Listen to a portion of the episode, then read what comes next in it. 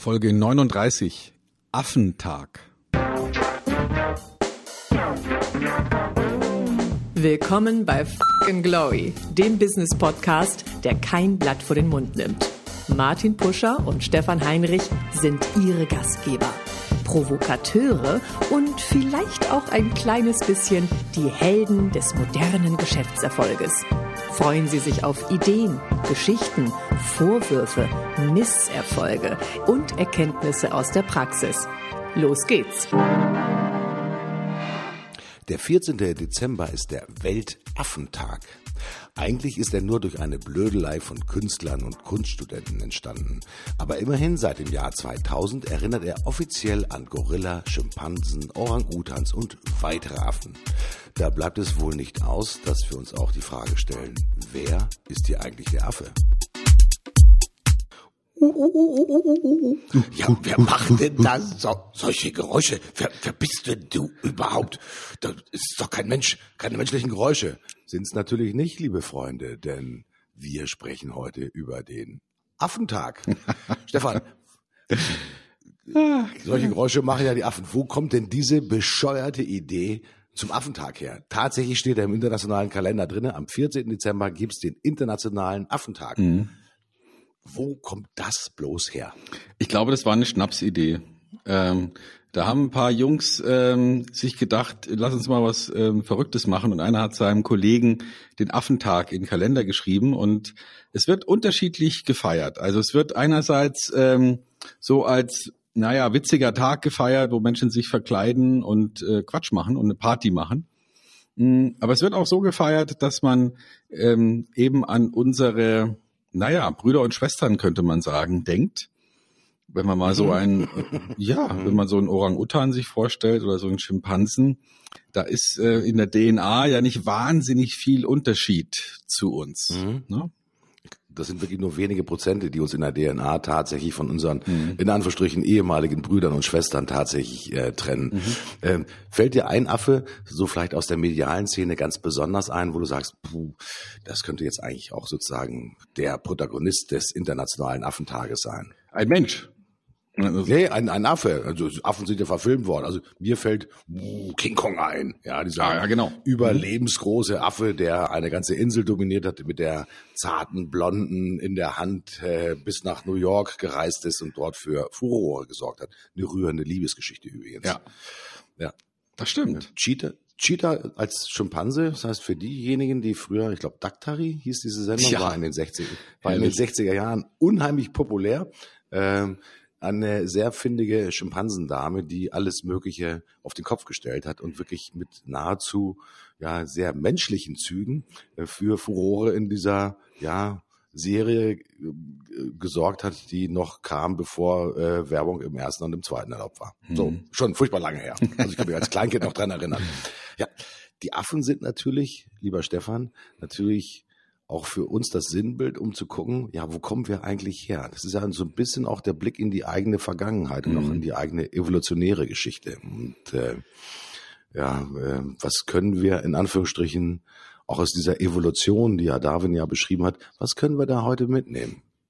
Ja, ich finde das, finde das saumäßig interessant, dass wir uns nur so wirklich zu so geringen Ausmaße chemisch, biologisch unterscheiden von unseren Brüdern und Schwestern. Also es gibt ja immer noch Kreationisten, das soll man nicht glauben, die nach wie vor noch ernsthaft der Meinung sind, dass äh, die Welt ähm, gerade mal so sechs, sieben, achttausend Jahre alt ist und tatsächlich mehr oder weniger in einer Woche von einem höheren Wesen geschaffen wurde, inklusive aller Tiere und und dass selbst solche Artefakte wie Fossilien, die ja offenbar mehrere Millionen Jahre alt sind, dass auch die von einer höheren Macht in den Boden hinein geschaffen wurden. Ne, Das kann man natürlich denken. Ähm, gibt auch jetzt nicht viele Möglichkeiten, jemand davon abzubringen, wenn er das glaubt.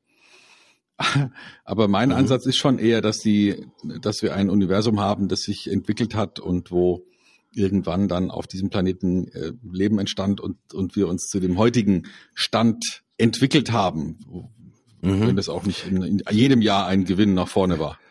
Ich habe übrigens noch zwei wirklich brillante Zahlen, die möchte ich euch nicht vorenthalten. Erste Zahl heißt, ähm, Bei Männern ist die DNA zum Affen deutlich enger verwoben als bei Frauen. Also das heißt, es gibt eine tatsächliche noch größere genetische Nähe der männlichen Population zu den Affen äh, als den, äh, bei den Frauen zu den Affen. Das ist die erste Zahl, die mir besonders aufgefallen ist. Die zweite, die ich auf die Schnelle gefunden habe, ist, dass wir eine 99,4 Prozent genetische Gleichheit haben also mit den, mit den Menschenaffen. Und diese 0,6 Prozent, die machen in Anführungsstrichen den wahren Unterschied augenscheinlich aus. Ja, das mhm. ist schon wirklich sehr interessant, wenn man da nochmal ein bisschen in die Wissenschaft reinguckt, wie dicht wir dran sind. Äh, man möchte ja manchmal meinen, okay, Affen, ich kenne jede Menge Affen und zwar äh, die sehe ich jeden Tag in der U-Bahn, auf der Straße, alles Mögliche. Äh, hat auch ein bisschen was mit Verhaltensweisen zu tun.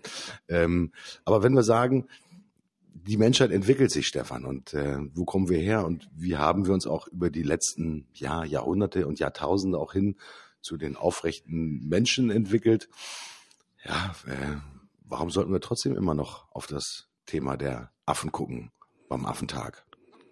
Ja, ich denke, dass, dass ich ähm, auch, wenn wir Affen beobachten, da vieles über unsere wahre Verhaltensweise eröffnet denke ich jetzt mal. Also ich bin kein Forscher, aber was ich da so lese über, über Verhaltensforscher, ähm, es gab zum Beispiel einen, äh, einige Wissenschaftler des Max-Planck-Institutes in Leipzig, äh, die haben herausgefunden, dass, ähm, dass möglicherweise Schimpansen, also Affen, auch Managerqualitäten haben. Das finde ich mhm. super interessant. Also die haben die in bestimmte soziale Situationen gestellt ähm, und haben herausgefunden, dass auch die in der Lage sind, kooperative Netzwerke zu bilden. Also das, was uns Menschen ja tatsächlich so weit gebracht hat. Ne? Also der Mensch ist ja die einzige Spezies auf dieser Welt, die wirklich diese Welt dominiert auf eine gewisse Art und Weise. Und, ähm, und die Frage ist, wie konnte das gelingen? Und ich glaube, weil wir in der Lage sind, auf bestimmte, auf bestimmter globaler Ebene Kooperationen einzugehen mhm. und, und zusammenzuarbeiten und, äh, und, und eigene Wirklichkeiten zu schaffen. Also wir haben darüber ja schon mal gesprochen, über diesen Gedanken der kollektiven, subjektiven Wahrheit. Ne? Also sowas wie eine Währung oder sowas wie ein Zahlungsmittel oder sowas wie eine Landesgrenze ist ja nicht irgendwie mhm. geschaffen worden von einer, äh, von einem Grundgesetz oder von einem Naturgesetz, sondern die haben wir Menschen ja kollektiv festgelegt und und dadurch Kooperationssysteme geschaffen, die ähm, die die Entwicklung der Menschheit, also Geld zum Beispiel, äh, überhaupt erst möglich gemacht hat. Mhm. Und ähm, jetzt hat man eben herausgefunden, dass Affen durchaus auch in der Lage sind, ähm, ja solche Kooperationen einzugehen.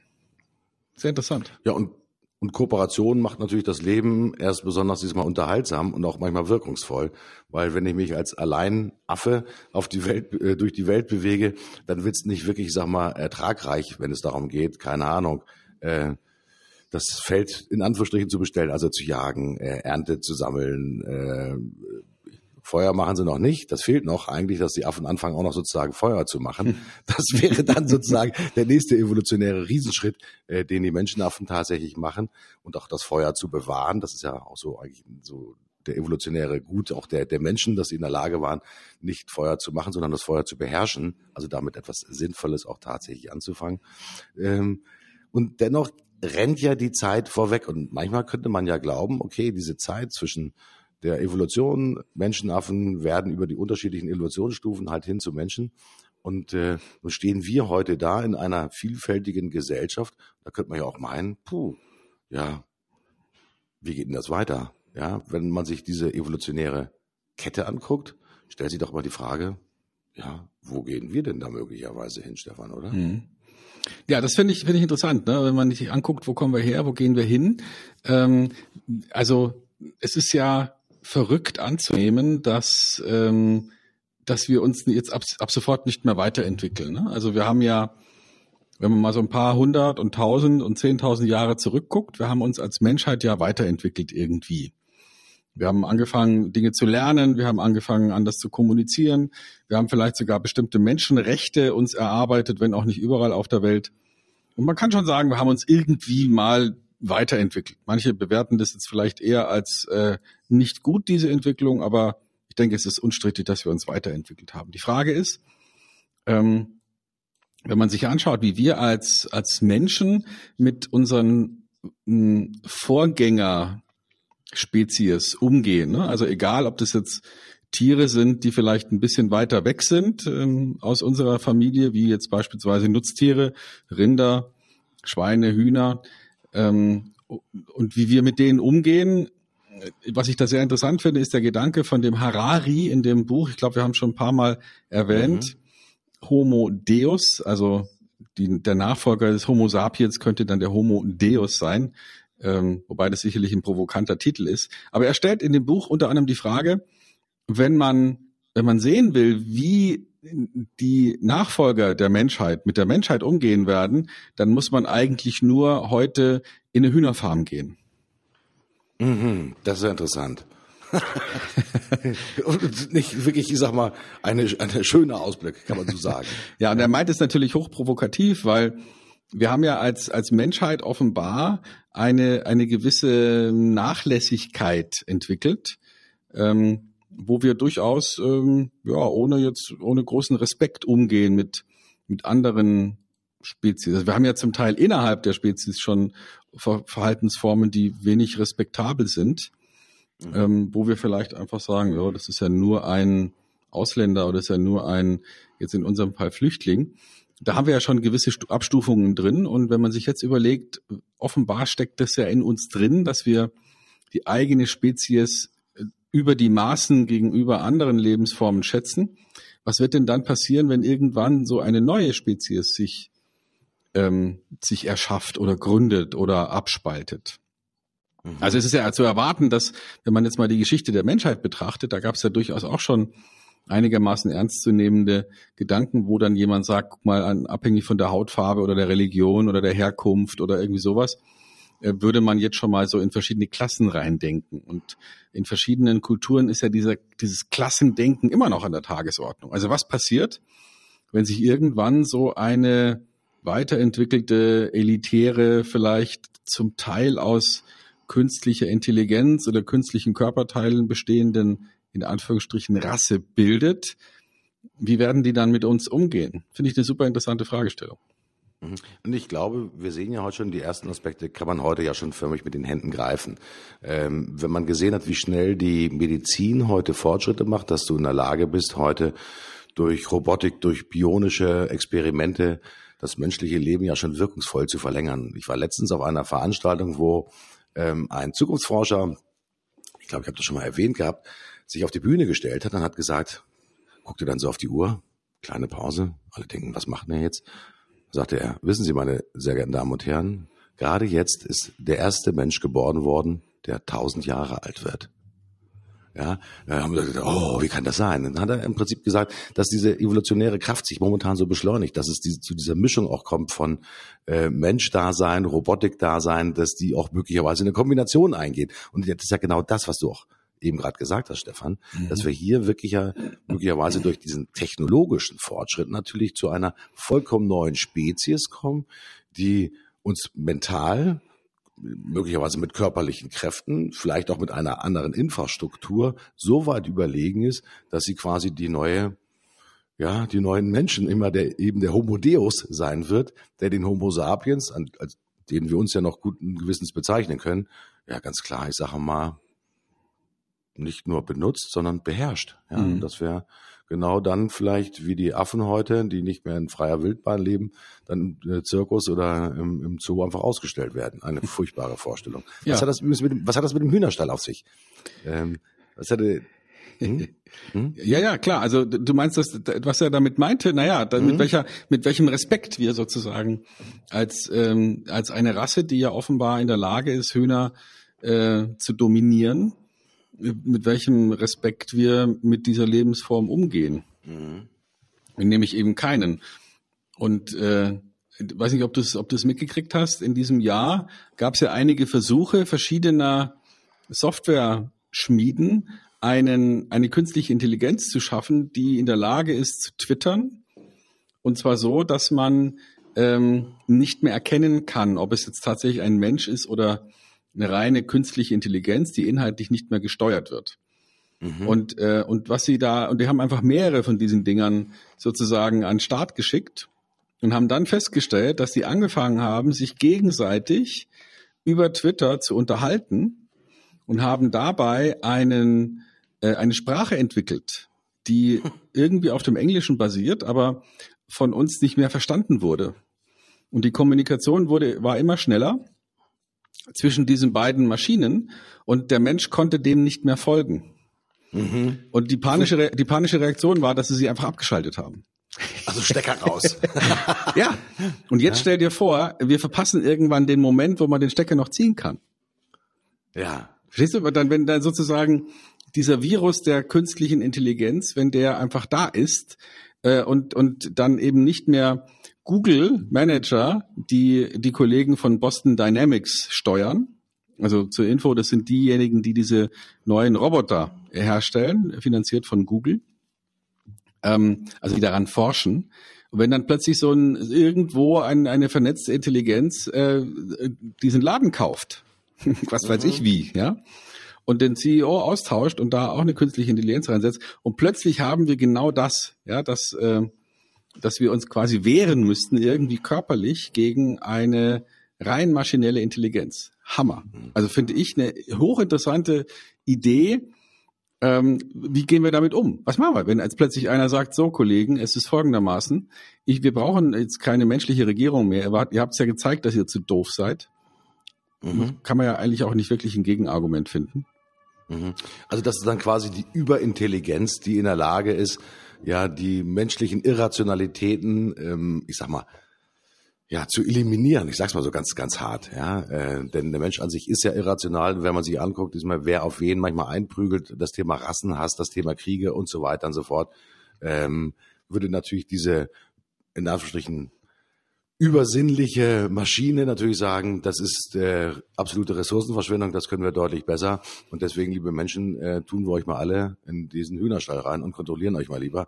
Äh, und ihr könnt euch da anständig, äh, keine Ahnung, äh, ein paar Körner picken, aber eigentlich mehr gibt's dann auch nicht. Das ist natürlich auch in Filmen auch schon alles hinlänglich beschrieben. Und äh, Stephen Hawking, äh, äh, der große ja, muss man sagen, Philosoph auch, äh, warnt natürlich davor. Ähm, der Kollege Elon Musk warnt vor dem Thema künstliche Intelligenz. Das Interessante ist, dass immer mehr Stimmen auch von ja, potenten, im Sinne von, ich sag mal, meinungsstarken Persönlichkeiten den warnenden Finger heben und sagen, künstliche Intelligenz, liebe Freunde, ist möglicherweise wirklich der Einstieg in diese Homo Deus Geschichte, mhm. dass wir das einfach nicht mehr kontrollieren können. Und dennoch, lieber Stefan, wünschen sich ja Menschen, dass es für sie persönlich ja weitergeht, dass sie auch mit, keine Ahnung, mit künstlicher Intelligenz, dass sie die kontrollieren können, dass sie die, den Alltag leichter machen und so weiter und so fort. Tauchen zwei Dinge nebeneinander auf. Auf der einen Seite die menschliche Sehnsucht danach, es mit Hilfe von Technologie und künstlicher Intelligenz noch einfacher zu haben. Und das mhm. andere ist natürlich zu sagen, Leute, wenn ihr es noch einfacher habt, dann seid ihr bald nur noch am Gängelband, dann werdet ihr nur noch die Puppen sein, oder die Marionetten äh, an den Fäden sozusagen der künstlichen Intelligenz. Ist das eigentlich das Dilemma, das uns jetzt schon nicht nur droht, sondern das schon fast unausweichlich ist? Marionetten zu sein, naja, ähm, ich, also das, das ist eine interessante Betrachtungsweise. Ja, ähm, ich nehme mal ein Teilproblem raus. Wir schauen uns mal an äh, künstliche Intelligenz beim beim selbstfahrenden Auto. Also wir haben heute überhaupt kein Problem damit, uns vorzustellen, dass ein Mensch, der ähm, einen Führerschein hat und vielleicht in einer abgelenkten Situation, obwohl er jetzt nicht sich rechtswidrig verhalten hat, also er hat nicht telefoniert, er hat nicht äh, eine Wurstsemmel gegessen beim Fahren, er ist nicht betrunken, er hat nicht irgendwie getextet, aber er hat trotzdem einfach eine Fehleinschätzung, vielleicht weil er, weil er gerade geblinzelt hat oder weil er ein bisschen erkältet ist oder was weiß ich und verursacht einen Unfall. Ja, vielleicht, vielleicht sogar einen nicht vermeidbaren Unfall und tötet jemand, weil er ihn überfährt oder eine Fehlentscheidung trifft oder wie auch immer. Und damit haben wir heute kein Problem. Wir sagen, ja, das ist, das gehört zum Risiko dazu. Aber wir hätten ein Riesenproblem, wenn ein Algorithmus entscheidet, ob er jetzt äh, ein Kind überfährt oder eine, Rentner. einen Rentner überfährt ähm, und das vielleicht anhand von irgendwelchen Beobachtungen macht, die einer sich rational überlegt hat. Mhm. Ähm, also vielleicht sogar ähm, ja, das Bruttosozialprodukt berücksichtigt, dass dieser Mensch noch theoretisch oder wahrscheinlich leisten wird oder oder was weiß ich. Ne? Also irgendeinen irgendeinen äh, relativ äh, rationalen Grund. Damit hätten wir ein Riesenproblem. Das ist ja in sich schon unlogisch. Also ob es jetzt zufällig geschieht oder ob das ein Algorithmus entscheidet auf der Basis von irgendwas, ist ja eigentlich egal. Also in gewisser Weise. Ne? Also es ist kein. Mhm. Aber auf der anderen Seite ist es natürlich so, dass wir Angst haben müssten, dass so ein Algorithmus uns künftig die Gesetzmäßigkeiten gibt, nach denen ähm, äh, sich die Welt verhält. Mhm. Und, und das ist ja wahrscheinlich. Also es, man könnte ja heute sagen, ist ja heute schon so, dass juristische Gutachten in erster Linie ähm, besser und einfacher von Maschinen gemacht werden als von Menschen. Es ist so, dass bestimmte ähm, hochspezialisierte Diagnostik, also zum Beispiel Metastasen zu erkennen und solche Dinge aus der bildgebenden Medizin machen ja auch heute schon äh, Maschinen besser als Menschen, weil sie es einfach besser können, so wie ein Taschenrechner schneller rechnen kann als ein menschliches Hirn. Ähm, ja, wann, wann geht's los, dass sie nicht nur die Gesetze begutachten, sondern uns Gesetze geben, die besser sind als unsere? Das ist schon, ist schon interessant. Also ab, ab wann kommt der Punkt, wo sozusagen eine neue Intelligenz eine neue Weiterentwicklungsstufe der Menschheit übernimmt und sagt, vielen Dank bis hierher, habt es ganz gut gemacht, aber jetzt machen wir weiter. Das finde ich mhm. hochinteressant, wie, wie das funktionieren wird, welche Machtstrukturen sich dann entwickeln, wer da äh, vielleicht auch als Mensch noch mitwirken will, aber natürlich nicht kann. Ne? Also wir stellen uns jetzt heute so ein Huhn vor, das, das vielleicht ein bisschen intelligenter ist als die anderen Hühner und sagt, ich wäre gern Aufseher oder sowas und, und wir sagen dann, nee, oder brauchen wir nicht mhm. oder so, ja. Also das, das wird hochinteressant. Hm. Das Interessante ist, um nochmal den Begriff der Technologie nochmal mit reinzubringen. Wir haben auf der äh, Erde ungefähr, ich glaube, sieben Milliarden äh, Menschen. Mhm. Es gibt die Anzahl der Smartphones liegt, ich glaube, mittlerweile bei acht Milliarden, äh, die in Betrieb sind. äh, liegt daran, dass einfach mehrere Menschen halt äh, mehrere Smartphones benötigen. Äh, die Prognosen zum Thema der sogenannten Maschine-zu-Maschine-Kommunikation, also das, was man ja so neudeutsch unter IoT, das Internet of Things oder das Internet of Everything be äh, bezeichnet, sagt ja voraus, dass sage und schreibe in wahrscheinlich zwei Jahren, also die Prognosen gehen bis zum Jahr 2025, aber ich habe eine Zahl aus dem Jahr 2020 mitgebracht, dass es allein im Jahr 2020 50 Milliarden Geräte geben wird, die miteinander vernetzt sind und die unbeeinflusst von Menschen Kommunikation miteinander haben so weit gehend, dass sie sich selbst steuern. Also dass Maschinen so weit miteinander sprechen. Sensorik, du, äh, meine Temperatur ist gerade um äh, zwei Grad gestiegen, äh, äh, gestiegen. Schick mir doch bitte mal den automatischen äh, Kühlfächler zu und sorg dafür, dass meine Temperatur wieder um zwei Grad runtergeht, damit ich anständig weiterarbeiten kann und so weiter und so fort. Das ist ja kein Szenario mehr, sondern das ist ja schon ein Stück weit angewandte Realität. Und ähm, die findigen Leute, die diese Algorithmen schreiben, äh, die bauen da vielleicht immer noch ein bisschen so einen evolutionären ähm, Code mit ein, so nach dem Motto, die Maschine soll dem Menschen untertan sein. Dennoch habe ich ganz stark die Befürchtung und vielleicht auch sogar die Gewissheit, dass genau das Szenario mit dem Hühnerstall, das du gerade beschrieben hast, Stefan, ja über kurz oder lang möglicherweise eintreten wird. Aber, jetzt kommt mein Aber, nicht für alle. Es wird nämlich wahrscheinlich auch die Möglichkeit bestehen, dass sich eine, ich nenne das einfach mal, Mischform entwickelt. Ähm, das ist vielleicht wirklich genauso, wie du es äh, auch beschrieben hast, dass halt Menschen mit bionischen Elementen oder mit, keine Ahnung, hinten Synapsenscanner sich äh, selbst vernetzen mit künstlicher Intelligenz, dass halt sozusagen das, das menschliche Brain noch da ist, aber bewusst künstlich erweitert wird im Sinne von ja Maschinenintelligenz, dass es vielleicht möglicherweise da auch eine Koexistenz gibt. Das werden sich aber natürlich nur die Persönlichkeiten wahrscheinlich leisten können, die über ungeheure Ressourcen an äh, Kapital, Zugang zu Technologie und so weiter und so fort verfügen. Dann bekommen wir ja auch wieder die Diktatur des Hühnerstalls, nämlich indem wir sozusagen wirklich wenige ausgewählte Persönlichkeiten haben, die es sich möglicherweise leisten können, ja, genau diese Experimente an sich auszuprobieren und letztendlich, sag mal, durch mehr Wissen und durch mehr ja, Zugangsmöglichkeiten, einfach genau diese Macht zu haben. Ist das eigentlich ein Thema von Macht, über das wir hier sprechen? Weil der Mensch will ja immer Macht über andere haben. Das ist ja auch so. Die ewige Gier, die in den Menschen drin ist. Die man übrigens auch bei den Affen natürlich auch sieht. Es gibt in jeder Affenbande, ich nenne sie jetzt einfach mal so, gibt es natürlich einen Chef. Ja, ob das nun bei den Gorillas ist, bei den Schimpansen ist, einer muss der Chef sein. Das ist sozusagen ja der Älteste, der die größten Muckis hat, ja, oder der am weitsichtigsten ist. Ähm, das ist halt der Führer der Rotte. So ist das in der Regel. Mhm. Glaubst du, dass wir hier so eine neue, ich sag mal, Intelligenz bekommen, die uns steuert? Hm. Also ich denke mal, wenn man es mal historisch betrachtet, es muss ja irgendwann mal so ein, ein Zwischenschritt gegeben haben zwischen einem Affen und einem Menschen, ja, oder zwischen einem äh, Neandertaler und einem Homo sapiens. Da kann man ja heute auf Forschungsergebnisse zurückgreifen. Man weiß ja irgendwie, hat sich da irgendwas weiterentwickelt, vielleicht aufgrund von Zufall, Mutationen, wie auch immer. Und dann haben sich ja offenbar ähm, solche Stämme von, von Spezies unterschiedlich entwickelt. Und irgendwann treffen die ja wieder aufeinander. Also irgendwann haben ja dann offenbar die Homo sapiens, den, den Homo neanderthalis, glaube ich, so heißt er, getroffen und dann kurz danach gab es den nicht mehr.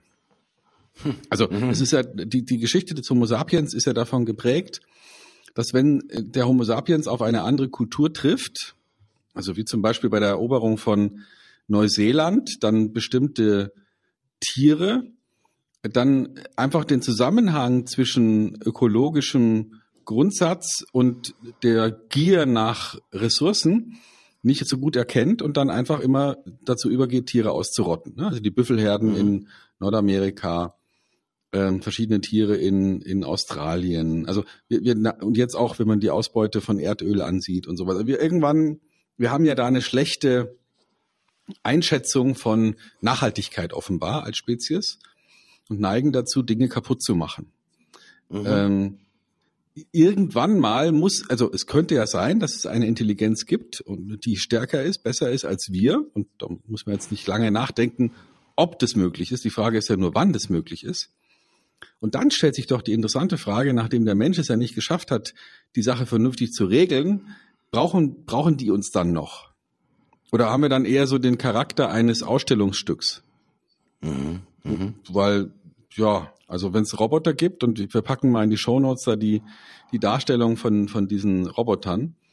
Ähm, und, und eigentlich gibt's ja keinen Grund für Wachstum. Ne? Also außer, also, also übernatürliches Wachstum im Sinne von, wir müssen jetzt plötzlich sieben Milliarden, acht Milliarden, neun Milliarden Menschen werden.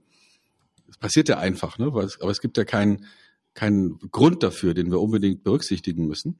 Und ich denke, mhm. das ist, da wird irgendwann, wird sich so eine Weiterentwicklung ergeben, wo jemand sagt, nee, wir müssen jetzt bestimmte Verhaltensweisen verändern. Und die Frage ist, wie gehen wir dann als Menschheit damit um, dass es jetzt plötzlich jemand gibt, der sagt, äh, Kollegen, jetzt habt ihr eine Zeit lang am Ruder gesessen, jetzt sind wir dran. Das finde ich super interessant. Mhm. Ob das jetzt ein Außerirdischer ist, der einschwebt, oder ob das eine weiterentwickelte äh, Version ist von irgendeinem intelligenten System das wissen wir noch nicht, aber dass es eine Weiterentwicklung geben wird, ist ja wohl klar. Und die Frage ist, wie gehen wir als Menschen damit um, dass plötzlich jemand sagt, vielen Dank, aber jetzt sind wir mal die Bestimmer, wie das, mhm. so schön heißt.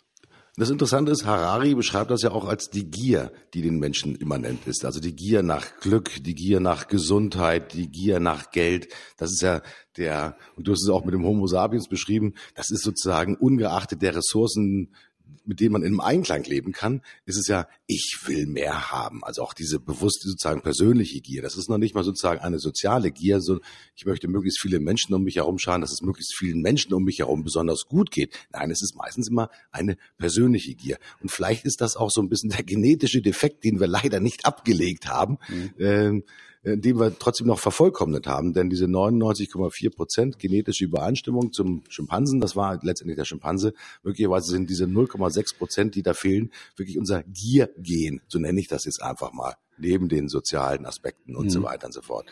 Und äh, bei all diesen Entwicklungen, Stefan, die du auch so prognostizierst und auch beschreibst, stellt sich für mich natürlich die Frage, okay, wenn diese Welt genau in diese Richtung geht, dass wir irgendwann mal vielleicht Ausstellungsstücke werden könnten wo ist denn jetzt mein Platz? Wo kann ich mich denn sozusagen hinstellen bei diesen Entwicklungen? Hm. Ich persönlich bin der Überzeugung, dass bei all der Gier, die den meisten Menschen anheim ist, wir trotzdem ganz schöne Dinge haben. Das Thema Kunst, ja, Menschen, die malen, die malen jetzt nicht unbedingt, weil sie hoffen, äh, damit so reich zu werden wie der verstorbene Picasso oder äh, Dali, sondern das ist ganz viel auch künstlerisches Bestreben und das nicht nur sozusagen aus rein monetären Erwägungen heraus, sondern ja, den Menschen noch etwas Angenehmes, etwas anderes mitgeben. Ähm, das macht mich dann wiederum sehr hoffnungsvoll, dass wir ja nicht alle nach der scheinbar gleichen Gier äh, ticken, sondern es gibt auch unterschiedliche Formen. Es sind manchmal auch ja, Aspekte der, ich nenne das auch mal, Sozialgemeinschaft, die natürlich auch immer wieder nach vorne getragen werden. Mhm. Aber das sind scheinbar eher weiche und schwache Faktoren, die möglicherweise nicht überlebensfähig sind. Denn wir wissen auch, dass natürlich heute Maschinen auch schon mittlerweile nicht nur Sportnachrichten schreiben und Börsennachrichten schreiben, sondern es gibt die ersten Experimente, dass äh, Computer Essays, Romane schreiben, denn die folgen ja auch einem bestimmten Schema. Ja, und wenn ich den ja, Rechner so lange trainiere auf wunderschöne Wortkombinationen und ich ihn von Goethe, Schiller und die ganzen alten Klassiker bis halt hin zu der modernen Unterhaltungsliteratur gefüttert habe, könnte möglicherweise auch der nächste Bestsellerautor durchaus eine Maschine sein. Von dir weiß ich übrigens, für dich hat die Maschine nicht geschrieben. Das sind noch alles deine eigenen Erfahrungen, die du in deinen Büchern aufgeschrieben hast. Ja, das, das ist die gute Nachricht, ja, weil du uns natürlich auch von diesen Erfahrungen berichtest. Ähm, ja, wo geht die Reise hin? Also vielleicht ein, ein ja. Gedanke noch dazu, den, der, der auch von Harari kommt, den ich da jetzt mal gerne weiterentwickeln möchte. Er sagt, dass möglicherweise die Menschheit darunter leidet, dass sie nicht eine, nicht an Macht gewöhnt war, als sie die Macht bekam. Also das heißt, mhm. wenn, wenn, wenn sowas wie eine Wolfsherde plötzlich die Atombombe hätte, dann würde eine Wolfsherde sehr dosiert mit dieser Macht umgehen, weil sie sich seit Jahrtausenden an die Macht des Raubtiers gewöhnt hat. Und, und ein Raubtier weiß, dass das die Population der Beutetiere nicht ähm, auf Null führen darf, weil sonst die Spezies für immer äh, eingeht. Und ähm, also wir sind aber vielleicht eher eine Schafherde, die plötzlich eine Atombombe hatte. Und wir haben also die, die beide, die Kombination aus Macht und Angst die, mhm. die vielleicht der Untergang ist. Also vielleicht dürfen wir uns überlegen, wie kommen wir mit unserer Angst besser klar? Denn, also, es ist nun mal eine Erkenntnis, dass noch kein Mensch ewig gelebt hat und wir werden früher oder später das Zeitliche segnen. Ähm, und letztendlich ist ja jede Form von Angst irgendwie zurückzuführen auf diese Art von Todesangst. Wenn wir da aber ein entspannteres Verhältnis dazu hätten und, äh, und, und wissen, dass wir früher oder später sterben dürfen, wollen, müssen, dann hätten wir vielleicht auch nicht diesen unstillbaren Drang auf Unsterblichkeit. Ja, das, das ist vielleicht, das ist eine interessante Grundidee von ihm, der sagt, vielleicht haben wir irgendwann uns gelöst von diesem äh, Jäger- und Sammler-Denken, der wusste, dass alles in Balance ist und dass man eben nicht alle Kaninchen jagen darf, auch wenn man Hunger hat, weil dann gibt's nachher keine mehr sondern da, da irgendwie eine Balance herstellen muss. Und, und wir als, als Schafherde haben aber so eine Angst, ähm, unterzugehen oder irgendwas zu verlieren, dass wir lieber jetzt alles fressen, obwohl wir wissen, dass wir vielleicht dann morgen ähm, daran krepieren werden. Mhm.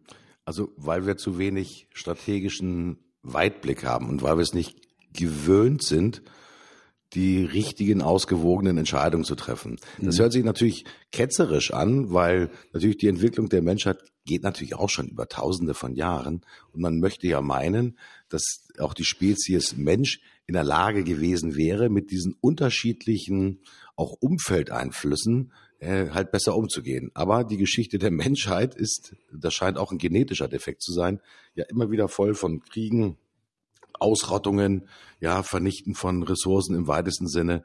Wobei ich persönlich der Überzeugung bin, dass das natürlich auch manchmal nur gewisse Spezies des Menschen sind, die halt diese aggressive Energie des Nehmens und des Fressens haben. Ich nenne das mal, die sind eigentlich die Ober-Oberschafe, ja, die uns dann auch manchmal ein bisschen dazu anstiften, mitzufressen, ja. Aber eigentlich möchten sie äh, alles fressen. Und für mich ist das ein bisschen auch die, die Herrschaft der wenigen, ähm, wenn man doch teilweise mal die, die Ölmanager sieht, die, ich meine, wir kennen alle die, die untergegangenen Schiffe, die Brent Spa und wie die, die großen Ölunglücke gehießen, äh, geheißen haben oder gehießen haben, äh, Golf von Mexiko und so weiter und so fort.